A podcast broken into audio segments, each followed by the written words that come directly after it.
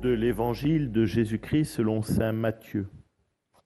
En ce temps-là, Jésus disait à ses disciples, Veillez, car vous ne savez pas quel jour votre Seigneur vient. Comprenez-le bien. Si le maître de maison avait su à quelle heure de la nuit le voleur viendrait, il aurait veillé et n'aurait pas laissé percer le mur de sa maison. Tenez-vous donc prêts, vous aussi.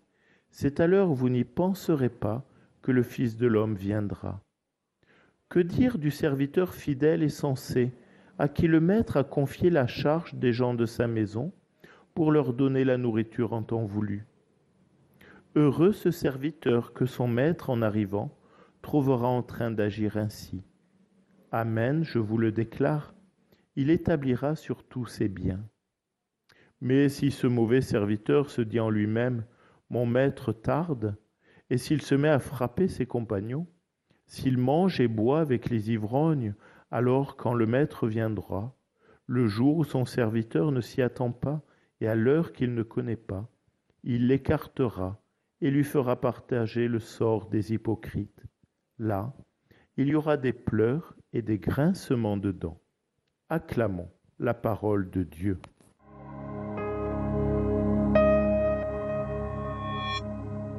Veillez et priez. C'est ce que nous demande le Seigneur. De veiller parce qu'il va revenir. Ça, c'est le grand mystère du retour. C'est le grand mystère du jour dernier où le Christ viendra dans une nuée d'anges dans la gloire pour venir nous chercher.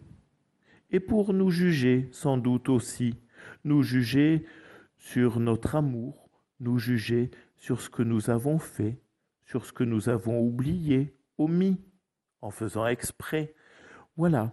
Mais le Seigneur, lui, il va venir. Alors nous sommes appelés à veiller.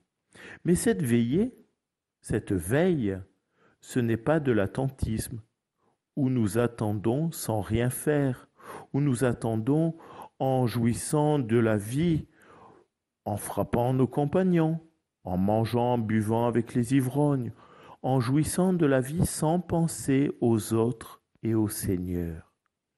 La veille que nous demande le Seigneur, c'est une veille, une attente active.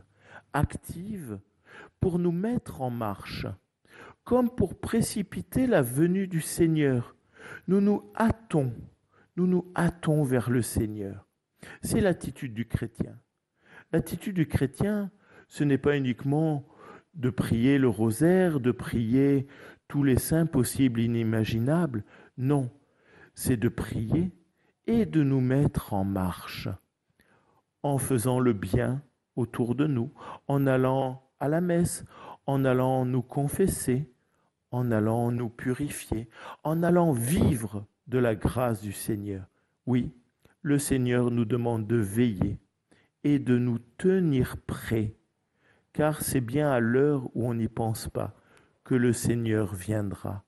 Alors, chers amis, dans cette attente, comme pour un ami que l'on attend pour un café, c'est une attente joyeuse.